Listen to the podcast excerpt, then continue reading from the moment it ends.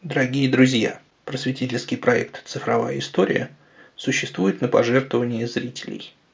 Если вам нравится наш контент, вы можете помочь нам по ссылке в описании.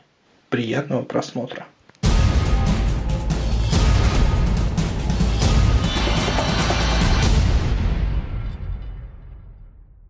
Здравствуйте, я очень рад вас видеть сегодня здесь у нас. И мы сегодня начинаем третью лекцию из цикла э, шести лекций, которые, три из которых еще нам предстоят. Э, вот ближайшая должна произойти 19 января. Она будет называться «Матросы, претарианцы, революция». И в ней пойдет речь о роли матросов уже после Октябрьского вооруженного восстания. Ну а сегодня речь пойдет об Октябрьском вооруженном восстании в Петрограде и о ключевой точке этого восстания, ключевом моменте этого восстания – взятии Зимнего – и прежде всего я бы хотел остановиться на вопросе, откуда мы знаем об этих событиях. Ну, обычно историк опирается, предпочитает опираться, это удобнее, на делопроизводственные документы. Потому что при всех недостатках делопроизводственных документов, по меньшей мере, они хорошо датированы. То есть понятно, что даже если можно сомневаться в том, что они рисуют какую-то картину, близкую к действительности, во всяком случае дата в этих документах будет стоять. И э, с ними работать в этом плане удобнее. Э, но революционные события – это предельно антибюрократический процесс. И в делопроизводственных документах революционное восстание отражается очень слабо. И основными источниками по истории Октябрьского вооруженного восстания и, в частности, штурма Зимнего дворца будут мемуары. А мемуары – это самый сложный исторический источник – Потому что мемуары берут в плен, мемуары ведут за собой, мемуары захватывают читателя. Не случайно литераторы давно уже освоили прием повествования от первого лица, потому что повествование от первого лица увлекает читателя за собой, и мемуары как раз, будучи написаны от первого лица, этим свойством отличаются. Опять же, э, возникает такое впечатление, ну, очевидец, он же все это видел, он же должен все это описать.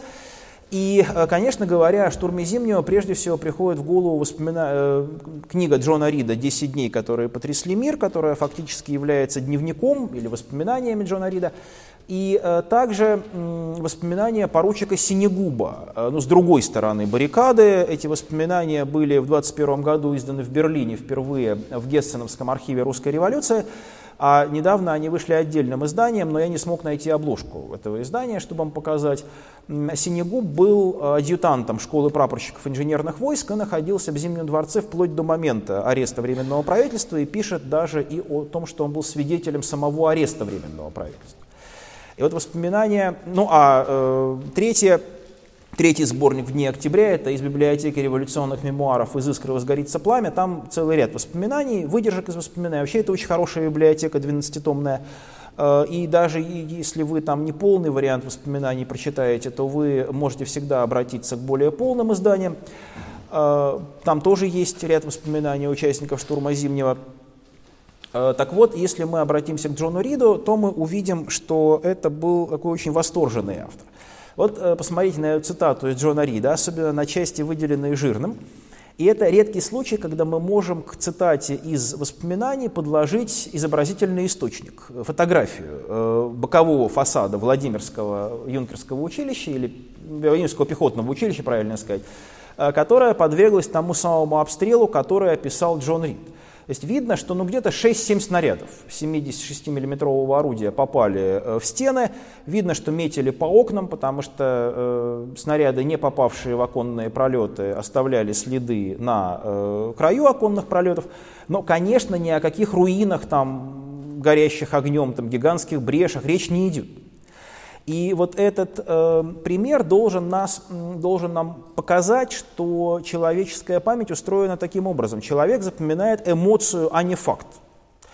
И затем, когда ему нужно вспомнить о каком-то событии, он начинает восстанавливать его в своей памяти, отталкиваясь от этой эмоции. И поэтому э, всевозможные количественные оценки в воспоминаниях очень часто продиктованы вот этой памятью об эмоции, связанной с событием. А забегая вперед, я должен сказать, что люди, которые участвовали в Октябрьском вооруженном восстании с обеих сторон, практически не имели боевого опыта. Ну, если брать красногвардейцев, то красногвардейцы даже не стреляли из винтовок, которые у них были, как правило, они учились штыковому бою и ружейным приемам. Э, солдаты Петроградского гарнизона в основном это были новобранцы, которые проходили э, курс первоначального обучения, но и наиболее обученными были, конечно, матросы, потому что многие из них служили уже несколько лет. На флоте, в общем-то, определенная пехотная подготовка происходила. Матросы, приехавшие из Гельсингфорса, вообще принадлежали к так называемым боевым взводам, то есть специально сформированным десантным подразделениям на крупных кораблях. И это было одним из э, факторов, хорошая обученность матросов, сравнительно хорошая э, пехотному бою, была одним из факторов, которые и привели к тому, что они сыграли большую роль во время Октябрьского вооруженного восстания. Но все равно практически ни один участник Октябрьского вооруженного восстания не был на фронте и не имел э, боевого опыта. Поэтому, э, конечно, любая перестрелка, любые разрывы снарядов, они воспринимались очень остро людьми, которые впервые это все видели. И понятно, что для фронтовика то, что происходило в Петрограде в октябрьские дни, ну, это не произвело бы на него сильного впечатления, а вот на людей не обстрелянных это произвело. А потом произошел следующий этап. Э, многие из этих людей оказались на гражданской войне, где они приобрели полноценный боевой опыт, но у них уже была зафиксирована эмоция вот этого страха, этого, э, так сказать, сильного впечатления от боев в Петрограде в октябрьские дни. И задним числом, когда это все накладывалось на боевой опыт гражданской войны, это приводило к большому преувеличению и жертв, и разрушений, и интенсивности огня, и вообще интенсивности боевых столкновений в Петрограде 25 октября. Но действительно было бы смешно, если бы участник штурма Перекопа у костра своим товарищам рассказывал потом про штурм Зимнего и говорил, что при этом никто не погиб. Ну, после боев гражданской войны, это было бы просто смешно. А между тем дело было именно так. И поэтому мы имеем дело с довольно сложной, э, сложным мемуарным наследием вот, э, в связи с Октябрьским вооруженным восстанием.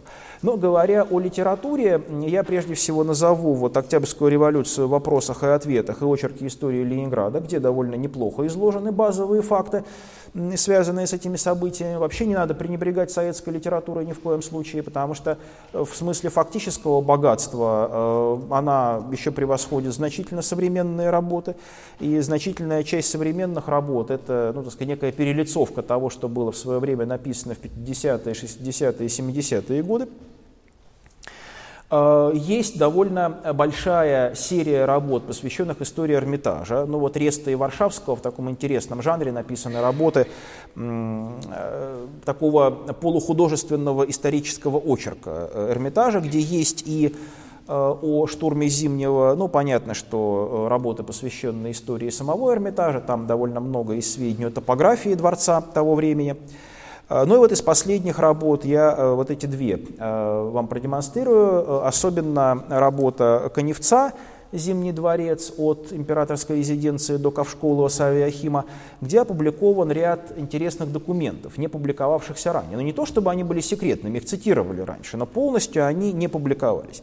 В частности, там есть донесение о состоянии дворца после штурма. Ну и вот, э, если говорить о самом вооруженном восстании, книга «Часы и карта октября», конечно, детская, она в издательстве «Детская литература» в свое время была издана, но говоря современным языком, это прекрасная инфографика событий 25 э, октября. То есть там события максимально представлены в таком вот э, графическом виде, и несколько слайдов у меня будет взято из этой книги. Ну и, наконец, монография Старцева «Небольшая. Штурм Зимнего» представляет собой единственную на сегодня работу, специально посвященную штурму Зимнего. Причем она по каким-то причинам была издана без научно-справочного аппарата, но Виталий Иванович довольно много работал с источниками, и в частности Виталий Иванович успел застать устную традицию вот, тех работников Эрмитажа, которые застали тех работников Эрмитажа, которые присутствовали во дворце во время штурма. Эта традиция сейчас уже прервана полностью, то есть уже умерли и те люди, которые видели тех людей, которые видели штурм, но тем не менее Виталию Ивановичу удалось немножко эту традицию зафиксировать. Но скажу, что э, революция 17 года, э, ну, я бы, честно говоря, все-таки разделял февральскую и октябрьскую революцию, потому что вопрос о собственности ключевой, на мой взгляд. Февральская революция решила определенным образом, а октябрьская революция решила его совершенно по-другому. И э, совершенно э, характерно, что именно Октябрьская революция вызвала гражданскую войну, потому что февральская была встречена как-то полным энтузиазмом, потому что на необходимости свержения монархии сходились практически все э, социальные и политические группы. А вот дальше, когда встал вопрос о земле, о фабриках и заводах, вот тут как раз и э, начались проявляться разные совершенно мнения. Поэтому в какой-то степени можно говорить о русской революции как едином процессе, но э, все-таки с оговорками. Он был менее таким гомогенным, этот процесс, чем э, Великая Французская революция. Но Таврический дворец, несомненно, был символом февральской революции. Именно он был тем центром, куда стягивались восставшие во время восстания в Петрограде в феврале месяце. Э, Мариинский дворец стал символом следующего этапа революции. Там разместилось временное правительство. И, кстати говоря, теперешний зал заседаний Петербургского законодательного собрания – это именно и есть зал заседаний Государственного совета, в котором и временное правительство тоже одно время заседало. Э, но э, как-то все-таки, вот поскольку он оказался немножко переделан с тех пор, то в качестве мемориального воспринимается только зал заседания Государственной Думы из Таврического дворца. А вообще и Мариинский дворец тоже может претендовать на такую честь.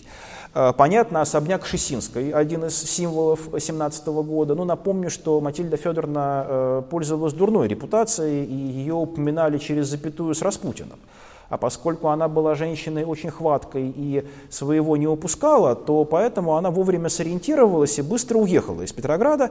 Ну и два, ее особняк оказался брошен, его заняли солдаты автоброневого дивизиона и пригласили туда большевиков в качестве э, их постояльцев. Хотя надо сказать, что Кшесинская пыталась потом судиться после июльских дней э, с захватившими э, особняк силами, но оказалось, что э, материальный ущерб особняку нанесен был крайне незначительный, потому что вся мебель, ковры были опечатаны в нескольких комнатах, ну и максимум там был поврежден немножко паркет металлическими гвоздями на подошвах, и в катке цветов окурков много насовали. Вот, а так, в общем, особых повреждений особняк не получил. А, Смольный, конечно, был еще одним символом революции. Ну вот как раз э, из Смольного в июне смолянки разъехались на каникулы. Было понятно, что это привилегированное учебное заведение будет закрыто в силу его сословного характера. И э, смолянки больше туда не вернулись, и Смольный было решено использовать в качестве э, такого здания для политических партий. Ну, почему туда и большевики тоже заселились, ну а потом постепенно уже остальные партии оттуда оказались вытеснены. Кстати, мебель Смольного института тоже была собрана в нескольких комнатах и опечатана, и первые заседания Совета, Совета народных комиссаров проходили на полу и на подоконниках. Э, там смогли найти один стул для Владимира Ильича Ленина как председателя, все остальные сидели на подоконниках и на полу. Э, но э, потом постепенно разжились мебелью, конечно, но поначалу все выглядело очень скромно. Декреты писались в прямом смысле слова на коленке, но если не на коленке, то на подоконнике во всяком случае. Зимний дворец, наконец, главный герой нашего сегодняшнего повествования. Но я напомню, что он был темно-красного цвета, цвета бычьей крови, э, лепнина вся была того же цвета, э, главный штаб был того же цвета, штаб гвардейских войск, адмиралтейство, все это было этого темно-красного цвета. Говорили, что Дворцовая площадь напоминает мясную лавку, и зрелище было довольно мрачное. Но вот когда особенно наступила темная э, ночь конца октября по старому стилю, фонари не горели, погода была плохая, небо было затянуто тучами, на площади было очень темно. Это важно для понимания того, в каких условиях происходил штурм э, Зимнего. Ну и дворец был покрыт как такими полипами, какими-то балкончиками, какими-то дополнительными пристроечками, которые были ликвидированы потом при переоборудовании дворца в музей. Вот была ограда, которая окружала э, собственный садик их императорских величеств со стороны Дворцового моста. Вот этот спуск уже не существует. После строительства Дворцового моста он был ликвидирован. Э, ну а вот эта самая инфографика из книги «Часы и карта октября» – это состояние города 24 октября во вторник. Черными фигурками показаны силы временного правительства, красными э, силы военно-революционного комитета, ну и несколько дат, которые вам хорошо известны. Два совещания ЦК большевиков, на которых принимается решение о вооруженном восстании. Э, военно-революционный комитет был создан как орган Петроградского совета – А вот военно-революционный центр был создан как орган э, партийный, большевистский, и характерно, что в него вошли, среди прочих, Сталин, э, Урицкий и Дзержинский. Э, кстати говоря, вот есть такая традиция, которая идет от Льва Давыдовича Троцкого, и которая отразилась вплоть до фильма вот, «Троцкий», который сейчас показывали, традиция не сводить Сталина до совершенно невозможного положения. Ну, вот гениальный Троцкий, какой-то серый Сталин, и вдруг этот серый Сталин каким-то чудесным образом объехал на кривой гениального Троцкого, и Троцкий в итоге ледорубом получает по голове в Мексике, а Сталин оказывается в Кремле. Э, это э, картина, имеющая мало общего с действительностью. Сталин был активным и видным большевиком в это время, и то, что Сталин оказался наряду с Дзержинским и Урицким в составе ВРЦ, а Дзержинский и Урицкий окажутся буквально через пару месяцев руководителями ЧК, э, говорит о том, что Сталин считался человеком, которому можно поручить военно-политические дела, и который способен на это. Ведь не Троцкий оказался в ВРЦ, я замечу, а именно Сталин. Но потом просто понятно, что начали делить наследие Октябрьского вооруженного восстания, и понятно, что в 20-е годы место вот в истории Октябрьского вооруженного восстания означало заявку на место у власти уже э, Советского Союза. Э, и мы не должны никогда этого забывать, когда мы говорим о чьих-то мемуарах, потому что и мемуары у Троцкого были острым оружием, он сказать, все время он продолжал до последних дней бороться, если не за власть, то за место в истории, что ему, кстати говоря, неплохо удалось. То есть посмертно он обошел Сталина в этом смысле, во всяком случае в кругах широкой публики. А, ну, вот это, я очень люблю эту фотографию Владимира Ильича Ленина. Это фотография с удостоверения рабочего Старецкого оружейного завода Иванова. Ну, наверное, только профессиональная паспортистка способна э, узнать Владимира Ильича на этой фотографии. Но это лишний раз, говоря, свидетельствует о том, что у Ленина действительно было простое русское лицо. И если он надел, надевал косоворотку и сбривал свою чеховскую бородку, то действительно рабочий, рабочий с Старецкого оружейного завода. Вот здесь изображен знаменитый путь Ленина из Э, с, последней своей конспиративной квартиры на Сердобольской в Смольной. Но есть такой э, рассказ Эйна Абрамовича Рахи, порученца Ленина. Э, но опять же, никакие другие мемуаристы его не приводят, потому что никого другого с Лениным в этот момент не было, и мы не можем проверить Рахью. Но вот рассказ о том, что когда они доехали на трамвае по Большому Самсоневскому проспекту до Финляндского вокзала, кондукторша объявила, что вагон идет в парк, и просьба всем освободить вагоны. И Владимир Ильич начал возмущаться, почему так, людям ехать надо, а кондукторша якобы сказала, ты что, буржуй, не знаешь, что революция началась? Ну и, э, кстати, этот эпизод позволил Виталию Ивановичу Старцеву датировать точнее время прихода Ленина в Смольный, потому что сохранился приказ коменданта Петрограда о прекращении движения трамваев к 11 часам вечера. То есть э, понятно, что трамвай, ну, он на другую должен был переехать на Петроградскую сторону, в трампарк Блохина э, будущий. Э, понятно, что ну, минут за 15 до 11, наверное, эта сцена могла произойти не э, позднее. Ну и, наверное, не очень сильно раньше, потому что трамвай э, ну, вряд ли бы сошел с маршрута задолго до окончания движения.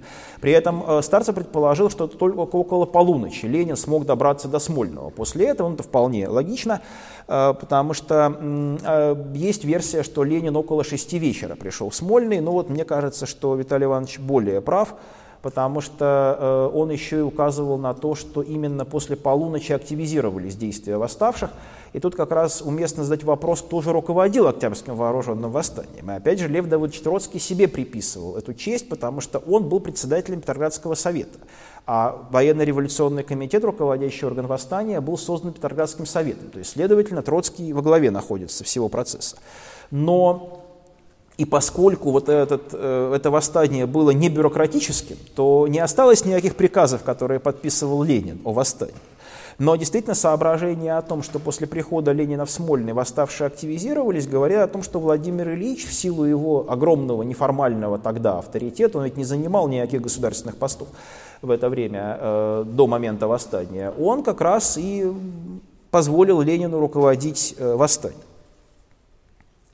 Ну вот, руководители восстания рангом пониже, э, все они были э, профессиональными военными, ну, Чудновский в это время служил вольноопределяющимся в Преображенском полку, но это э, солдат, кандидат в офицеры. Подвойский в свое время закончил военное училище, но потом сразу ушел в революцию, поэтому выше подпоручика не продвинулся по военной иерархии, но имел военное образование. Антонов Овсеенко тоже закончил военное училище и тоже имел чин подпоручика. Ну, понятно, он был его лишен в связи с революционной деятельностью, но профессиональные какие-то навыки у него были. И, наконец, вот один из моряков, которые участвовали в восстании, Мальков. Вообще тут, наверное, нужно было бы говорить и о Дыбенко, но Дыбенко непосредственно в штурме Зимнего участия не принимал, а вот Мальков принимал, поэтому Малькова фотография здесь и э, помещена. Но вот я бы обратил внимание на этот портрет Ленина карандашный. Это вообще первый портрет Ленина, сделанный художником, а не фотопортрет. И он сделан в первые дни после Октябрьского вооруженного восстания. Потому что Ленин сразу же начал отпускать бороду и усы после выхода из подполья. Здесь он без них. Э, и художник Шафран запечатлел Ленина. Там на подписи сказано «17-й год Смольный». Но, вероятно, это все-таки вот первые дни после восстания. Опять же, вот в этом портрете Ленина довольно трудно хрестоматийный облик узнать и кинематографисты, и художники потом всегда Ленина изображали в хрестоматийном его облике для лучшего узнавания. Но это к вопросу о влиянии искусства на восприятие истории, о чем мы поговорим несколько ниже. А, извините, вот это вот на карта состояния города уже 25 э, октября, когда все ключевые точки города были заняты Э, восставшими, и э, только в районе Зимнего дворца оставались еще какие-то опорные пункты Временного правительства. Здесь крайне важно отметить еще одно обстоятельство. В то время в уставах всех армий мира ни одного слова не было о бое в городе. То есть бой в городе вообще в то время не существовал с точки зрения вот, теории военных действий. А, предполагалось, но это из 19 века шла традиция, предполагается, что армия берет укрепления крепостные, дальше город, естественно, сдается, ну кто же будет в городе воевать. Редкие случаи, когда в 19 веке шли уличные бои, скажем, в Сарагосе во время наполеоновских войн воспринимались профессиональными военными как ужасное событие, которое вообще переворачивает с ног на голову представление о нормальной войне. И только в 30-е годы бой в городе был легализован в качестве законной формы боевых действий. Но во время Второй мировой войны он неоднократно э, происходил. Э, поэтому никто не знал, как нужно воевать в городе. И все вооруженное восстание Октябрьское происходило в рамках устава караульной службы. То есть был устав караульной службы, где было написано, что нужно там часовых расставить, нужно выбрать помещение для отдыхающей смены караула, обеспечить отдых отдыхающей смены караула. Нужно там регулярно проверять посты и сменять их. Но вопросы штурма или обороны зданий совершенно не были никому известны. И именно поэтому достаточно смешно с современной точки зрения действовали те же защитники Зимнего дворца. Ну, по современным представлениям нужно было оборудовать в подвальных окнах огневые точки, там, в окнах второго, третьего этажа, на, на крыше огневые точки, там, какими-нибудь мешками с песком оборудовать амбразуры в окнах. Ничего этого не было сделано. То есть все сводилось к обороне баррикады вокруг Зимнего дворца. А, ну и не нужно этому удивляться, потому что действительно никто никого этому в то время не учил. Что касается планировки Зимнего дворца, я сознательно здесь вывел современный план, потому что э, план того времени только запутал бы современного человека, потому что помещений во дворце было в два с лишним раза больше, чем сейчас.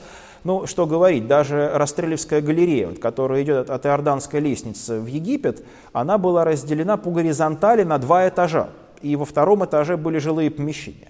Э, дворец весь был разгорожен на какие-то коморки, там жило огромное количество людей на чердаке и в подвалах из числа обслуживающего дворец персонала, там до трех тысяч э, насчитывалось этих э, людей. Кроме того, во дворце был развернут госпиталь, то есть население Зимнего дворца было очень большим, оно измерялось тысячами людей, которые там постоянно жили. Кроме того, до двух тысяч юнкеров находилось во дворце, которые охраняли временное правительство. При этом никакой пропускной режим, там, охрана входов не были толком налажены. У юнкеров не было даже планов Зимнего дворца, и во время попытки отражать штурм они все время э, блудили по помещению дворца и не могли попасть из одной части дворца в другую часть. Э, людей, которые были в Зимнем дворце, вообще в городе не было практически, кроме тех, кто там работал. Потому что напомню, что Эрмитаж как музей это было отдельное учреждение, в него еще пускали, А Зимний дворец был резиденцией, в него не пускали. То есть никакого посещения с экскурсией Зимнего дворца было, в принципе, невозможно. Ну а понятно, что только лакеи придворные, в общем, немножко ориентировались в этом э, лабиринте. А, главный вход, которым пользовалось временное правительство для своих нужд, это был Салтыковский подъезд, выходящий на Адмиралтейство. Нужно было подняться по лестнице, э, попасть в темный коридор и затем идти на север. Вот в этих помещениях, это Малахитовая 189 188-я белая столовая или малая столовая, 155-й э, арабский зал и ротонда. Вот в них правительство и работало. Э, в Малахитовой гостиной был главный зал заседаний, в малой столовой они обедали, в арабском зале была приемная, и в ротонде было что-то вроде предприемной, где ожидали посетители. А канцелярия правительства размещалась в помещениях рядом. Это личные комнаты Николая II. А, на этажом выше, на третьем этаже были личные помещения Александра Третьего, там Керенский э, находился. В залах, выделенных таким зеленым цветом, это парадные залы, находился госпиталь. Эта часть дворца была изолирована от правительственной части, э, и сообщение по второму этажу с ней было невозможно. Юнкера э, из отдыхающей смены караула, которая охраняла временное правительство, размещались в залах вдоль э, Дворцовой площади, вот здесь. Э, сейчас это залы французского искусства. Вот интерьеры были, конечно, загромождены очень сильно, особенно жилые интерьеры, но это была традиция конца 19 века, бесконечное количество каких-то фотографий, статуэток, каких-то мелких предметов, специальные полочки делались вот на уровне э, метра примерно от пола вдоль стен, чтобы все это бесконечное количество мелкой пластики там установить, какие-то кушеточки, стульчики, ну, в общем, э, интерьеры были стесненные, прямо скажем. Э, потом их очень сильно проредили, когда дворец превращался в музей. Но и госпиталь занял парадные залы дворца, Несомненно, это была показуха. Врачи говорили о том, что гораздо полезнее занять третий этаж, небольшие помещения третьего этажа под госпиталь, потому что легко себе представить, в палатах, в которых по 150 раненых находилось, а раненые все были тяжелые, там было 80% лежачих раненых. Э, понятно, что одному стоило начать бредить, как всем остальным было обеспечено комфортное там пребывание, но это был солдатский госпиталь с одной стороны, то есть как бы солдатский госпиталь не предусматривал особого комфорта, а с другой стороны можно было сказать, что царь отдал свой тронный зал для раненых солдатиков. Ну и, собственно, можно было таким образом э, э, пропагандистскую составляющую реализовать. А, кстати говоря, опять же, очень модно рассуждать о том, что женщины царской семьи там прямо вот надрывались на работе в госпитале. Но надо сказать, что они, конечно, представительствовали на работе в госпитале, они могли писать письма, они могли раздавать солдатам подарки, они могли там поправлять им подушку, но и солдатикам, конечно, это было крайне лестно, потому что, ну, дочка царя там пишет письмо в родную деревню, это событие в жизни, конечно, но понятно, что никаким гнойным перевязкам, там, никаким судном их не подпускали. И все это было прерогативой совершенно других других людей. Но так было во всей Европе, во всех воюющих странах знатные дамы тоже делали вид, что они помогают фронту. А, дальше на третьем этаже в залах, выделенных желтым, э, это личное помещение Александра Третьего, там поселился Керенский. Причем э, вызвало большую иронию то, что директория 1 сентября провозгласила Россию республикой, и тут же Керенский переехал в личные покои Александра Третьего. Э, но его называли по этому поводу Александром IV, э, посмеивались над ним. Но действительно это было удобно жить прямо на рабочем месте, там на этаж выше правительства. Но это вызвало много нелестных разговоров. Вот сам Александр Федорович в кабинете Александра III за его рабочим столом э, работает над государственными какими-то бумагами. Ну и уместно поговорить об образе штурма, потому что Штурм Зимнего – это такой аналог взятия Бастилии в нашей истории. И характерно, что прямо с первых дней он так и воспринимался. Вообще российская революция все время сверяла часы по французской революции. Все время искали русских якобинцев, русского Марата, русского Робеспьера, русского там, э, Бонапарта искали. Э, был такой журналист, эмигрант Роман Гуль, который написал довольно забавный роман «Красные маршалы». Он там всех расписал кто-кто. Тухачевский – это Бонапарт, Буденный – это Мюрат. Ну, в этом была определенная логика. Но это вызывало и ненужные ассоциации. Мне кажется, что гибель Тухачевского потом, спустя 20 лет, во многом связана с тем, что образ Бонапарта к нему очень сильно приклеился. И все ждали, вот когда же он начнет совершать 18-е Брюмера. Э, но Понятно, что даже те, кто и был неграмотен и участвовал в этих событиях, э, у них включился такой механизм формирования эпического восприятия реальности. Эпос не предусматривает бытовых деталей. Эпос предусматривает такое возвышенное повествование, э, былинное. И вот в этом былинном ключе взятие Зимнего и запало в умы участников этого, этих событий. И потом кино и живопись откликнулись на этот, ну, эту потребность показать «Штурм Зимнего» как масштабное событие. Когда говорят, что это был заказ там, советской пропаганды, ну и это тоже, но это было не главным. Главным было то, что сами участники «Зимнего» не поняли бы, если бы это событие показали приземленно и так, как оно было. А, ну а потом, особенно учитывая, что Эйзенштейн был гениальным режиссером, а кадры фильма «Октябрь» были довольно плохого качества, потом их стали использовать и как хронику, и вставлять в качестве хроникальных. И мало кто задумывался, что невозможно было снять хронику того, как люди бегут к зимнему, потому что было элементарно темно. И снималась вообще днем эта сцена, потому что не хватало у камер светосилы для того, чтобы ночью все это можно было снять. Там никто бы ничего не увидел. Вот знаменитый кадр бегущих, штурмующих из подарки. Э, кстати, внимательный взгляд военного историка сразу же отметит, что фуражки характерной формы для Красной Армии 20-х годов. Это не дореволюционная форма. Но тем более, что было довольно холодно, и все были в попахах. Вот, э, солдаты сухопутной армии. Матросы были в бескозырках, потому что им не полагалось теплого головного убора, а солдаты были в попахах в большинстве своем. Ну вот лезущие на ворота моряки, знаменитый кадр. Ну, гениальный был режиссер. Он воплотил в визуальных образах вот, патетику штурма, но не надо считать, что это хроник. Ну, живописцы еще и дальше пошли. У живописцев тут вообще э, это уже у исторического жанра ведь в живописи есть свои законы. И почему-то никто не предъявляет претензии к тому, что там Хесс или Пиратский как-то неправильно писали картины о битвах 12 года. Хотя там убитые солдаты в снежно-белых штанах, лежащие посреди Бородинского поля, ну, смотрится как-то странно. Но законы исторической живописи, они едины. И по этим законам действовали и советские живописцы. Ну вот это кукрыниксы изобразили бегство Керенского в женском платье, опять же мифический эпизод, но интересно, что слухи о бегстве Керенского в женском платье пошли сразу же после вооруженного восстания. И на мой взгляд это отражает любопытную особенность мышления того времени, когда еще, знаете, о гендерном равенстве никто и не помышлял. Э, для политического лидера переодеться в женское платье было символом крайней степени падения. То есть человек, который это сделал, уже не мог претендовать на политический авторитет. И таким образом, э, как бы сказать, массовое сознание отреагировало на полное падение Керенского вот, в пропасть забвения. Ну, эта картина имеет немножко, как бы сказать, больше, ближе к реальности, хотя здесь она отзеркалена относительно реального положение Белой столовой, но и среди арестовывавших временное правительство большинство составляли матросы. Все-таки солдат там практически не было, хотя здесь для того, чтобы показать все участников восстания, солдат, рабочий и матрос.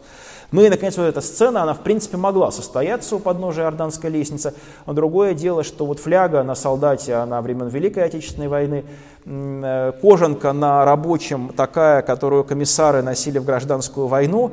Тут, может быть, даже Серов э, пытался такую историю рассказать, намекая на то, что вот этот рабочий станет комиссаром потом, ну, чтобы он был узнаваем на какой-то еще картине.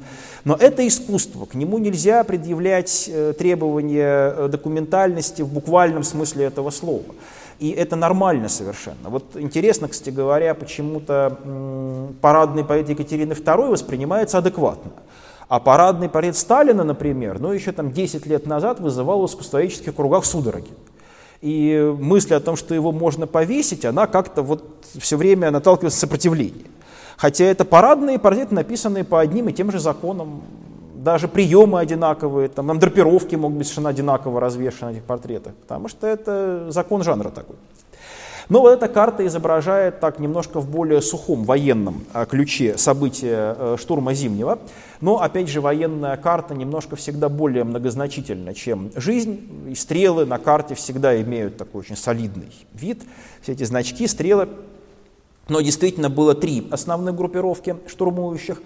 Э, со стороны Адмиралтейства наступали в основном моряки, э, со стороны Невского проспекта красногвардейцы в основном, со стороны Миллионной улицы главную ударную силу составляли солдаты лейбгвардии Павловского полка, чьи казармы на Миллионной улице всем вам хорошо известны, э, ой, на Миллионной, на Марсовом поле. Гарнизон дворца начал таять уже вечером 25 октября, но около шести вечера дворец покинуло Михайловское артиллерийское училище с четырьмя пушками.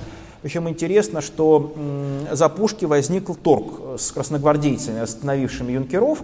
Э, красногвардейцы требовали оставить им все четыре пушки.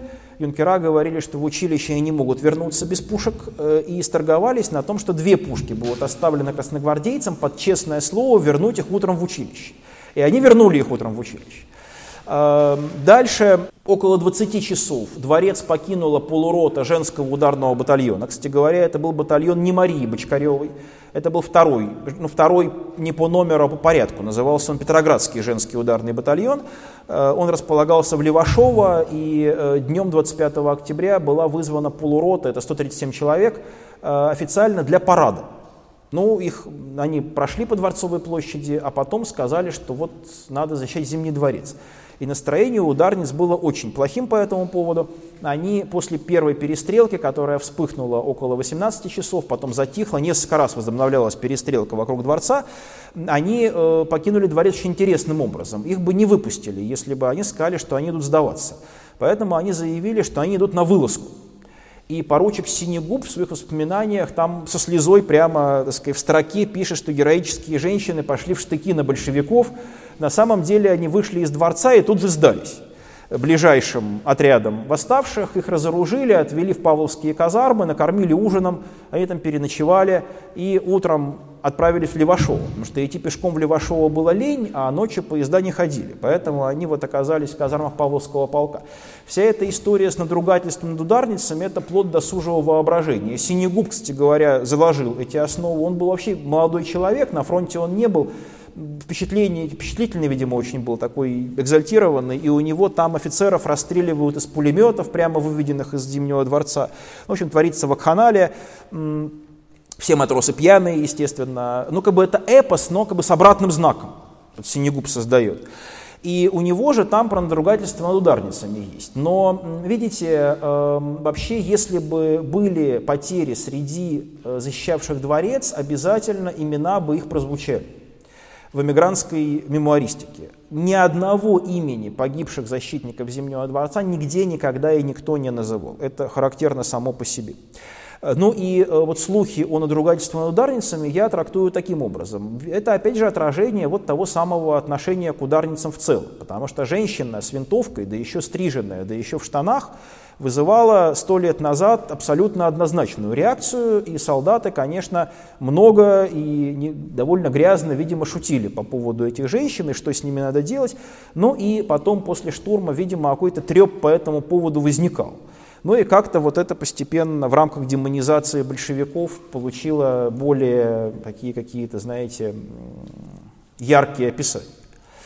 А, далее Вопрос об Авроре. Ну, э, вообще э, с Авророй тоже связана любопытная история. Дело в том, что страсти долго не улегались. И еще в 1957 году, когда наметился такой отход от сталинских схем э, в историографии, были живы еще отдельные участники Октябрьского вооруженного восстания.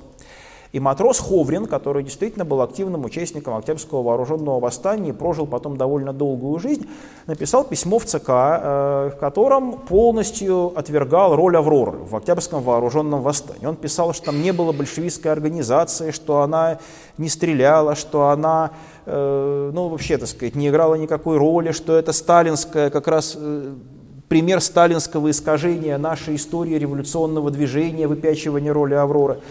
И это письмо лежит в Российском государственном архиве военно-морского флота, но это, видимо, какое-то сведение личных счетов, потому что все были люди, у всех были отношения между собой, ну и, видимо, у Ховрина на авроровцев был какой-то зуб.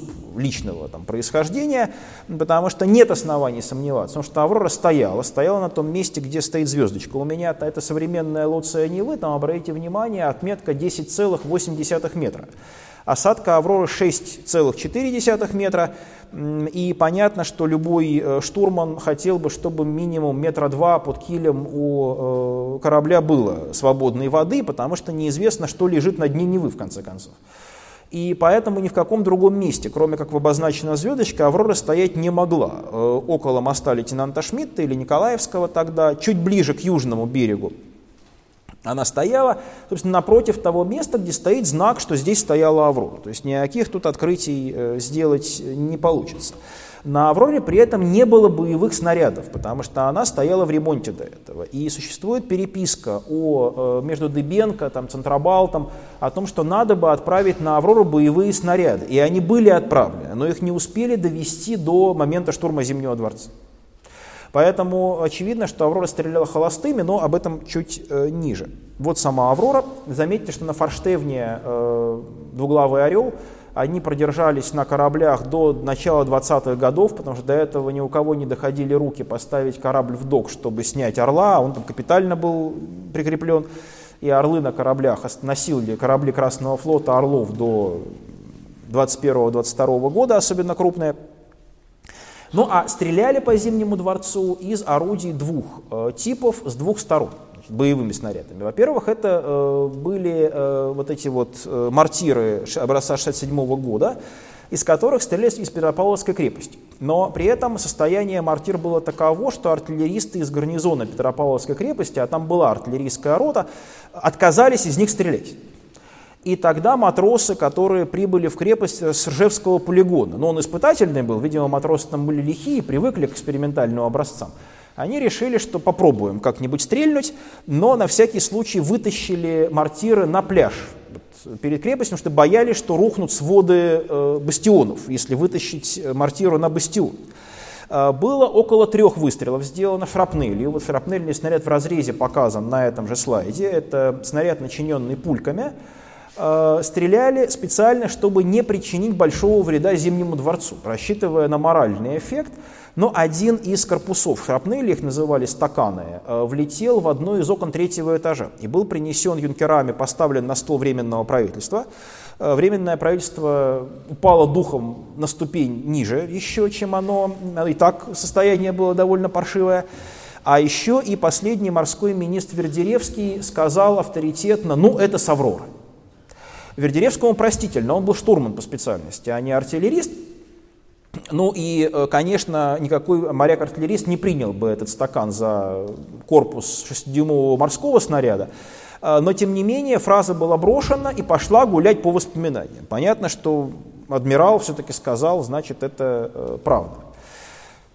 Э, было разбито несколько стекол. Э, кстати, в Малахитовой гостиной э, показывали еще несколько лет назад шрапнельную пульку, которая застряла с наружной стороны внутренней рамы одного из окон. Вот там нужно очень сильно изогнуться, чтобы пытаться ее увидеть, но вот, по-моему, при последних там реставрационных работах убрали эту шрапнельную пульку, хотя вообще можно было бы даже табличку повесить вот около этого места, потому что такой артефакт, знаете, редкий. А, ну, а с другой стороны, из подарки главного штаба стреляли из тех самых двух трехдюймовых пушек э, современных на тот момент, образца 1902 года, которые были позаимствованы у юнкеров Михайловского училища. Причем было сделано тоже три выстрела, ни один снаряд не попал в Зимний дворец. Существовала легенда, что один из них попал во фронтон и застрял в циферблате часов. И до 40-х годов это повторяли довольно уверенно. Но когда во время очередных ремонтных работ часы разобрали, никакого снаряда и следов от снаряда там не обнаружили. То есть, видимо, все три снаряда пролетели над Зимним дворцом. Вот тут я бы хотел подчеркнуть еще одно обстоятельство, чтобы из подарки главного штаба, стреляя из пушки, не попасть в Зимний дворец, нужно было очень сильно постараться. Э, никто не хотел никого убивать. Вот гражданская война, если это только не межнациональная резня, никогда не начинается с большой крови сразу.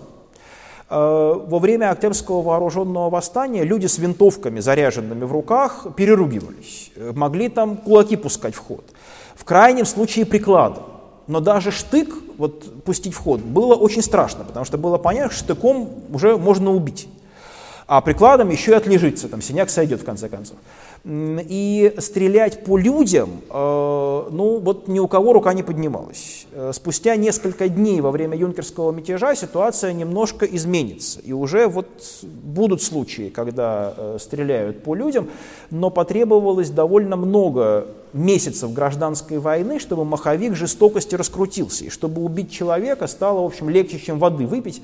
Для этого нужна была так сказать, большая практика. Вот ее не было 25 октября, и Поэтому и восставшие, и защитники Временного правительства большей частью на психику друг друга давили. И понятно, что артиллеристы, стрелявшие из подарки главного штаба, специально придали орудиям большой угол возвышения, чтобы, не дай бог, не попасть в Зимний дворец и никого там не убить. Соответственно, ружейная стрельба вокруг дворца была довольно интенсивной. Но это была стрельба, в общем, в белый свет, как в копеечку, потому что было темно. Э, стреляли, видимо, по окнам освещенным, которые, хотя и тускло, но светили в Зимнем дворце. Э, юнкера э, стреляли в ответ в кромешную темноту, которой был окутан дворец со всех сторон. И у людей, которые не были в бою, создавалось впечатление, что это сильнейший, страшный ружейно-пулеметный огонь. В действительности, наверное, если бы там были фронтовики, они бы посмеялись над перестрелкой, которая там возникло. Но я могу привести в пример воспоминания Владимира Владимировича Корнильева, 17-летнего рабочего, который был в Красной гвардии и стоял в патруле на Невском проспекте. Он должен был не пропускать никого к Зимнему дворцу, потому что еще восставшие боялись, что какие-то э, посторонние люди окажутся вот в сфере этого противостояния и пытались всячески оградить зону возможного боя от э, посторонних. И Корнильев, ну, возможно, что это действительно правда, что это не шутки памяти, задержал Антонова Овсеенко который бежал по Невскому в распахнутом пальто, в шляпе сдвинутой на затылок, очень разгоряченный и возбужденный, э, вот бежал ко дворцу, чтобы арестовывать Временное правительство. Но он его задержал, стал требовать документы. Документов у Антонова Овсеенко не было. И тут подошли два матроса и сказали, товарищ, это наш, пропусти его. То есть это интересно, что у матросов документы в принципе не спрашивают. То есть сам по себе бушлат и бескозырка уже были достаточным основанием для того, чтобы распоряжаться. А потом Корнилиев пишет, что когда в 19 году его призвали на флот, он встретил одного из этих матросов на крейсере «Богатырь», где он служил. То есть, в общем, вполне возможно, что это вполне реальное воспоминание. Потом вот этот матрос сказал ему, что это был Антонов Овсеенко. Потому что так он, понятное дело, не узнал имени этого человека. Но вот э, сам Корнилиев тоже вроде бы принимал участие в перестрелке и пишет, что там был ранен один из его товарищей рядом. Но, видите, шальных пуль было, конечно, много. И понятно, что там, быть раненым можно было. Что касается образа матроса революционного, вот кинематограф его э, создал в пулеметных лентах, расстегнутом бушлате, в разорванной тельняшке, в бескозырке на затылке. Но было холодно в конце октября по старому стилю 17 года в Петрограде дул ветер, матросы были застегнуты. Это фотография матросов отряда Дыбенко в Гатчине через несколько дней после вооруженного восстания. А с правой стороны э, рисунок образцовый матросов в десантной форме. Как видите, полное совпадение, кроме того, что ремня с бляхой нет на матросах, потому что с февраля ремень с бляхой избегали носить, потому что на бляхе был угловый орел. И это, ну, или переворачивали вверх ногами, или вообще не носили. Но матросам не нужно было снаряжение на поясе носить, у него подсумок характерный, одевавшийся через плечо, поэтому э, можно было без пояса обойтись. Так матросы были вполне аккуратного э, вида. Ну и вот давайте пройдем тем путем, которым шел Антонов Овсеенко. Вообще э, хронология вот, проникновения в Зимний дворец отрядов восставших является крайне э, смутной. Э, это объясняется прежде всего тем, что ни у кого не было часов. Часы были предметом роскоши. Часы э, даже э, ну, молодые люди из интеллигентных семей не имели, и тем, кто заканчивал школы прапорщиков, Э, военное время. А это были все-таки молодые люди, имевшие неполное среднее образование, из семей более-менее состоятельных, выдавали бинокль, шашку и часы. Потому что предполагалось, часов ни у кого из них не будет. И тем более у солдат и матросов не было часов. Поэтому темные ночи, представления о времени были крайне э, смутными. Э, выстрел Авроры, ну, конечно, не вызвал вот того, у Эйзенштейна показано, такого рывка массового ко дворцу. Э, он был и одним из сигналов для восставших, потому что со связью все было очень плохо. Э, только пешими посыльными отряды восставших могли сообщаться, и то приходилось ходить по дуге, понятное дело, обходя Зимний дворец. Э, поэтому где-то ну, около полуночи, вероятно, довольно много восставших уже оказалось в Зимнем дворце. Э, первые отряды еще до выстрела «Авроры» там оказались. Один из отрядов красногвардейцев был даже захвачен юнкерами и разоружен, проникших во дворец со стороны Миллионной улицы. А потом, когда стало ясно, что дворец взят восставшими, эти красногвардейцы разоружили юнкеров в свою очередь и поменялись местами. Ну и все это было довольно мирно. Но Чудновского, который ходил с ультиматумом, юнкера, правда, избили. Но опять же могли бы и убить, но как бы ограничилось дело несколькими ударами э, руками и прикладом. При этом э, Антонов Овсеенко попал во дворец по лестнице ее императорского величества, теперешняя Октябрьская лестница. Это резолит Зимнего дворца, выходящий на Адмиралтейство и Дворцовую площадь. Поднялся по этой лестнице, э, там дальше мемориальная доска, Потом вот, сейчас э, это в среду сделаны фотографии, там вывесили по этому пути э, такие декоративные транспаранты с лозунгами. Ну, лозунги, надо сказать, самые разные, от «Вся власть советом» до «Вернем Ленина Вильгельму». Но лозунг «Вернем Ленина Вильгельму» не на красном полотнище писался, а на белом, потому что он не революционные партии его выдвигали. Но, во всяком случае, голландцы, говорят, делали этот дизайн, ну, они, конечно, больше понимают в нашей революции, в наших символах и в дизайне э, вообще.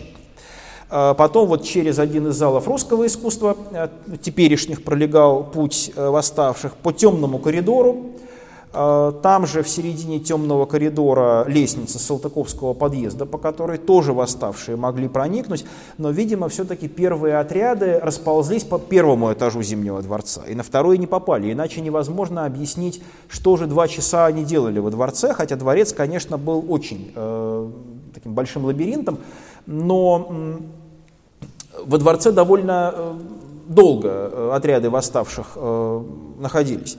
Затем в ротонду. Они проникли, э, судя по воспоминаниям Синегуба, между ротондой и арабским залом. Э, находились последние юнкера, оборонявшие временное правительство, были юнкера Павловского училища, но не надо путать Лейбардии Павловский полк и Павловское военное училище, это разные организации, но вот павлоны, как их называли, юнкеров, они отлич... славились в довоенное время самой лучшей строевой выправкой, ну и, как бы сказать, мягко выражаясь, наименьшим интеллектуальным уровнем среди выпускников военных училищ Российской империи, ну, в память о своем шефе, потому что их шефом был Павел I, который строевую подготовку любил, а интеллект не очень. И павлоны оказались последними, кто защищал Временное правительство, но они показали себя действительно самыми дисциплинированными юнкерами России – но поскольку им никто не приказывал стрелять или колоть штыком, то они дождались, пока у них вырвали ружья из рук и разошлись. Ну, собственно, они выполнили свой долг. Характерно, что Синегуб это подробно описывает, может быть, даже ему можно верить, но он не решился отдать приказы стрелять, потому что вот это вот психологическое ну, барьер, вот, против стрельбы по своим соотечественникам был очень сильным. Хотя Синегуб это все объясняет тем, что их бы там уничтожили, там порвали на куски. Но еще неизвестно, если бы нашелся решительный командир с небольшим сплоченным отрядом, неизвестно, что бы еще и э, было. Потому что в военном деле там бывают всякие чудеса. Но затем восставшие проникли в арабский зал, и из него уже непосредственно в Белую столовую. Вот та дверь здесь как раз э, изображена, через которую они вошли, где они и арестовали Временное правительство Э, и отвели его после этого в Петропавловскую крепость. Причем у министров было очень ярким впечатлением, что их в Петропавловской крепости стали плохо кормить. Там картофельные котлеты им давали, но их посадили на обычный рацион арестантов Петропавловской крепости. А министров кормили гораздо лучше. Но, кстати, первые советские наркомы вспоминали, что их тоже пытались кормить как царских министров, и они даже охотно ели несколько раз. Но потом им представили счет за эти обеды, и оказалось, что новое жалование советских наркомов не подразумевает вот, питание такого уровня. Ну и там один из наркомов пишет о том, что ему пришлось там полумесячное жалование свое новое отдать за один обед с артишоками, который э, был ему подан, так сказать, автоматически как э, преемнику прежнего министра.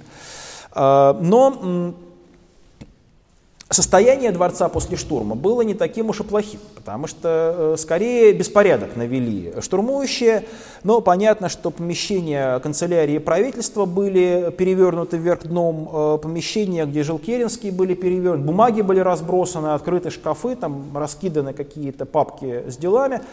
Э, единственное произведение искусства, которое точно погибло, это был ростовой портрет Николая II работы Серова, который был изорван в мелкие клочки. Но, э, видимо, дело было в том, что подобные портреты висели в каждом суде и каждом органе государственной власти. И от имени этого портрета вершились суд и расправа в дореволюционной России, поэтому понятно, что этот портрет был символом определенного государственного строя. А, есть довольно панические воспоминания медсестер госпиталя, которые вспоминают о том, что бесконечные какие-то толпы восставших приходили в госпиталь и искали министров среди раненых. Но проблема была в том, что э, несколько раз, видимо, новые отряды восставших пытались подниматься по Иорданской лестнице и искать министров в госпитале. Им приходилось заново объяснять, что министров здесь нет. Э, в Эрмитаж с подъезда с атлантами несколько раз тоже восставшие проникали, и их уговаривали, что здесь нет министров, есть музей, и они не поднимались даже по лестнице Эрмитажа и оставались на нижней площадке.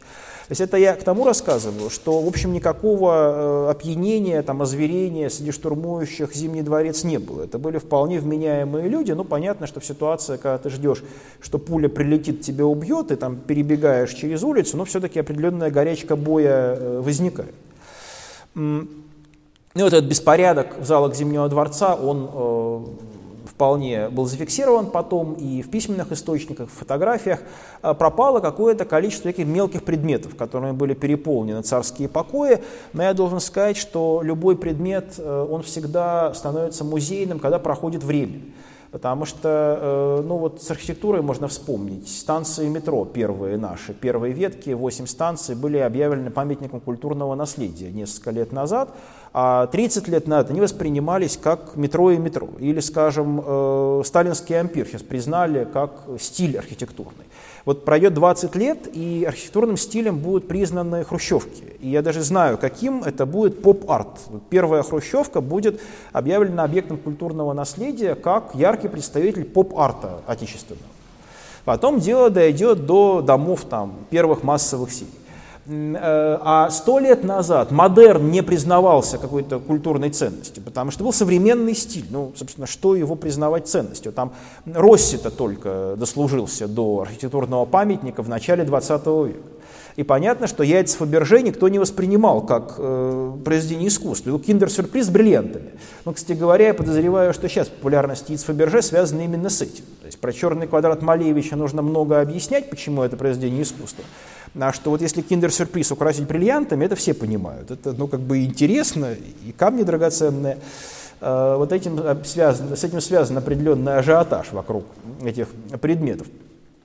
А, но э, какие-то вот мелкие предметы пропали, но надо сказать, что еще потом все 20-е годы происходило такое вот, ну, как бы утрясание музейных коллекций и распродажа, скажем, предметов массовых, которые были там конца 19 века, типа сервисов. Еще вот в недавнее время приносили э, представители старых петербургских семей какие-то тарелки, которые из дворцовых сервизов были куплены в 20-е годы, ну, как 10 стульев из дворца у Ильфа и Петрова. И действительно, если бы мы хранили, извините, все наши старые носки, то, ну, может быть, музейщики через тысячу лет и обрадовались бы, но жить в наших квартирах было бы решительно невозможно.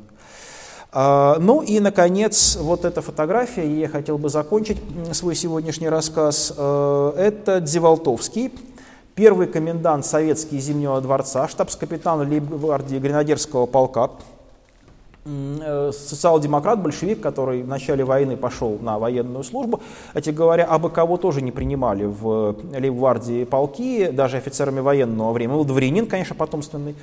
Э, потом он прошел всю гражданскую войну в рядах ВЧК, потом работал во внешней разведке, а в 25 году бежал в Польшу и стал адъютантом маршала Пилсудского. Э, но, правда, очень быстро умер. Э, но про это там ходили слухи, что рука Москвы, но тогда, в общем, руки Москвы были достаточно короткими. Э, я бы просто вот указал на судьбу Дзиволтовского как на характерный пример реальной судьбы человека во время гражданской войны. А пути биографии были настолько извилистыми, что вот рисовать их там одной прямой, ну, как правило, решительно невозможно. И у всех были, ну, хоть какие-то колебания, а у некоторых такие зигзаги, что даже и если бы в романе это описать, решили бы, что врет э, автор, и все это он придумал.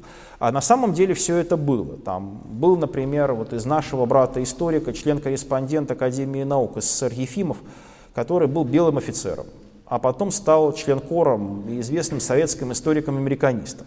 Вот автор пьесы «Дракон» и э, «Тень» Шварц э, вот, получил свое знаменитое дрожание рук – которое потом приписывали страху перед Сталином в 30-е годы, э, получил из-за контузии, полученной под Екатеринодаром в рядах добровольческой армии. Он был первопоходник, прошедший ледяной поход Корнилова. Э, и э, потом просто травма была так сильна, что он уже не участвовал в гражданской войне, но и потом адаптировался уже в советское время. То есть, в общем, судьбы были очень извилистыми, и не нужно упрощать этот момент, потому что в свое время упрощали в одну сторону, сейчас принято упрощать немножко в другую сторону. Но в любом случае, подводя итоги, скажу, что штурм Зимнего сразу же воспринимался как историческое событие.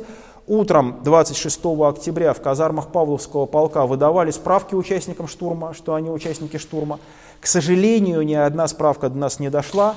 Что касается жертв, то среди штурмующих называлось довольно много в воспоминаниях имен жертв, э, павших при штурме Зимнего. Но если говорить о матросах, порядка двух десятков фамилий называлось. В 1957 году была специальная работа проделана по, по, по установлению этих людей, и оказалось, что только три человека, три матроса погибло 25 октября в Петрограде. Один при штурме телеграфа был ранен, и двое погибли при невыясненных обстоятельствах в южных районах города при штурме Зимнего есть только одно свидетельство о ранении моряка. В послужном списке 21 года э, был найдена запись, а тогда еще были послужные списки дореволюционного формата. Там была строка «Участие в боях и походах против неприятеля». И там была запись э, «Ранен в голову под Зимним дворцом 25 октября 17 года». То есть, по меньшей мере, один матрос был ранен в это время. Но, скажем, э, те, кто были похоронены потом на Якорной площади в Кронштадте, в основном это погибшие, ну, либо вообще в гражданскую войну, либо первые это погибшие в боях с войсками Красного Керенского под Гатчиной. Когда их хоронили в конце ноября, уже тогда, видимо, звучало в речах, что они погибли при штурме Зимнего, потому что ну, хотелось, чтобы товарищи погибли ну, в более, что ли, важной операции, ну, символической операции, а не где-то вот под Гатчиной. Э, ну и матросы проявили во время штурма Зимнего чудеса самоорганизации. Известна фамилия только одного офицера, который участвовал морского в штурме. Ну, э, это был Семен Степанович э, Петрухин. Его фамилия и имя отчество говорят о том, что он был из простых. Он действительно матрос призыва 1910 года, потом минный кондуктор, потом в 16 году произведенный в подпоручике по адмиралтейству, такие были офицеры второго сорта, за храбрость на сухопутном фронте, где он в конно-пулеметном отряде Балтийского флота при Кавказской туземной конной дивизии скакал. И потом он вернулся на Балтику и командовал отрядом кронштадтских моряков при штурме Зимнего. Потом он погибнет в 19 году в боях под станцией Веймарн в Эстонии, э, уже в гражданскую. Э, но большинство офицеров самоустранилось от участия в восстании и на одной, и на другой стороне, и матросы, а в восстании участвовало, ну, по преувеличенным несколько данным, 12 тысяч моряков, скорее всего, их было меньше, 12 тысяч было запланировано привлечь к восстанию, 5 э, тысяч из Гельсингфорса и 7 тысяч из Кронштадта, э, видимо, их было меньше, ну, не меньше 6-7 тысяч, я думаю. Вот эти люди самоорганизовались, и без всяких офицеров вполне целесообразно, адекватно действовали при штурме, что лишний раз доказывает, что матросы были очень само, такой организованной силой, и потом в первые месяцы советской власти они стали главной вооруженной опорой советской власти. Но об этом речь пойдет в следующей лекции, которая будет называться «Матросы-претарианцы революции», и которая случится 19 января, если ничего у нас вот не э, произойдет.